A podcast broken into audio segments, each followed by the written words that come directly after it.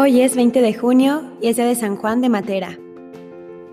El fundador de la congregación benedictina en Pulsano nació en Matera, una ciudad de la región de Basilicata que formaba parte del reino de Nápoles. Cuando era todavía un niño, Juan soñaba con vivir como un ermitaño, y tan pronto como llegó a la mayoría de edad, decidió realizar su sueño. Abandonó la casa paterna y viajó hasta una isla frente a Taranto, donde había un monasterio al que ingresó en calidad de pastor de los rebaños de los monjes. Su carácter adusto y lo retraído que era le impedía unirse a los hermanos en cualquiera de sus diversiones o paseos, y le valieron la apatía y aún la hostilidad de los demás hasta el grado de verse obligado a abandonar el monasterio y la isla para refugiarse en Calabria y luego en Sicilia. Por aquel entonces tuvo una visión de San Pedro, quien le pidió que reconstruyese una iglesia arruinada que llevaba su nombre y se encontraba a unos tres kilómetros de la ciudad. Gracias a la tenacidad de sus esfuerzos y a la ayuda de algunos compañeros, pudo llevar a cabo con éxito la tarea. Pero entonces se le acusó de haber descubierto un tesoro oculto en la vieja iglesia y de haberse apropiado de él. Los acusadores lo llevaron ante el gobernador de la provincia, quien no quiso creer en su inocencia y lo mandó a la cárcel. Al poco de estar en la prisión, escapó en una forma que nadie podía explicarse, por lo que se dijo que había sido liberado por un ángel. Llegó hasta Capua y tuvo que seguir su camino, porque los pobladores no le permitieron quedarse.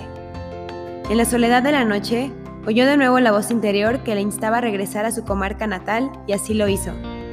De nuevo en la Basilicata, consiguió ingresar en la comunidad religiosa de San Guillermo de Vercelli, en Monte Laceno.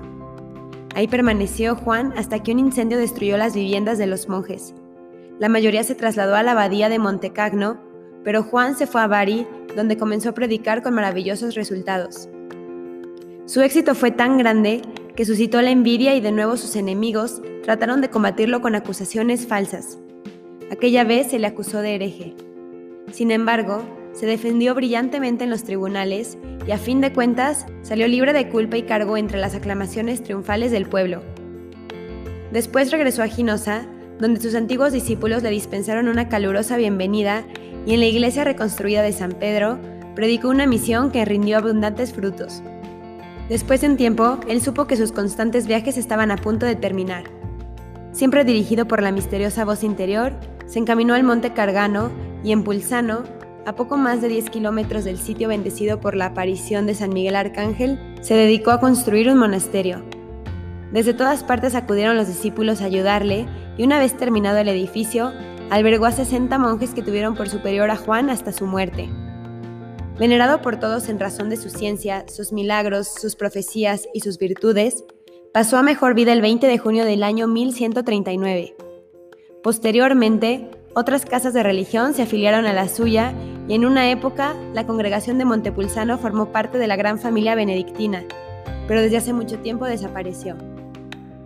Hoy este santo es un ejemplo para nosotros cómo a pesar de las dificultades, a pesar de que los planes no salgan como nosotros esperamos, a pesar de cada aparente fracaso, tenemos que seguir, tenemos que continuar y tenemos que seguir en oración escuchando la voz de Dios para saber qué quiere de nosotros.